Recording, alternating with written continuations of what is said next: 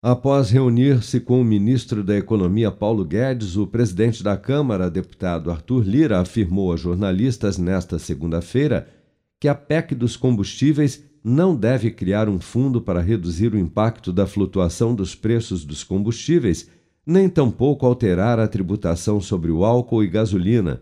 Segundo Lira, a proposta deve focar apenas em medidas para a redução do preço do óleo diesel e do gás de cozinha. Vamos acompanhar. Nessa questão de combustível, não participei das reuniões, eu vim me inteirar basicamente do que tem, então está afastada a possibilidade do fundo, né?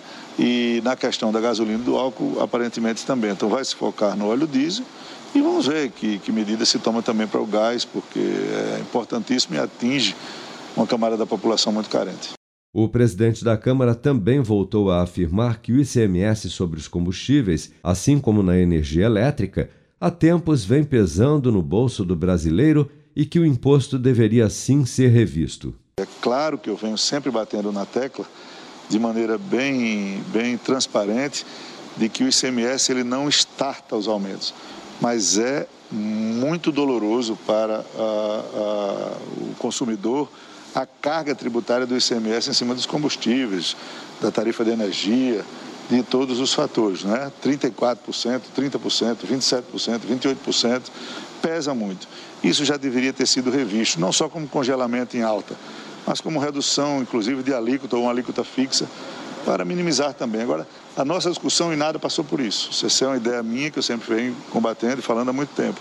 No dia seguinte ao encontro com Arthur Lira, o ministro da Economia Paulo Guedes também defendeu o corte do imposto federal somente do diesel na PEC dos combustíveis.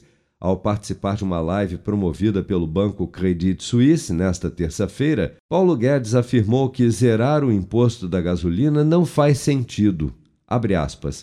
Será que deveríamos subsidiar a gasolina?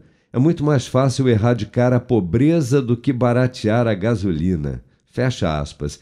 Enfatizou o ministro ao destacar que o Brasil vem registrando ganhos estruturais de arrecadação com impostos que permitem ao governo utilizar de 10 a 20% desses recursos para custear eventuais cortes de tributos, seja sobre combustíveis, seja sobre o imposto sobre produtos industrializados.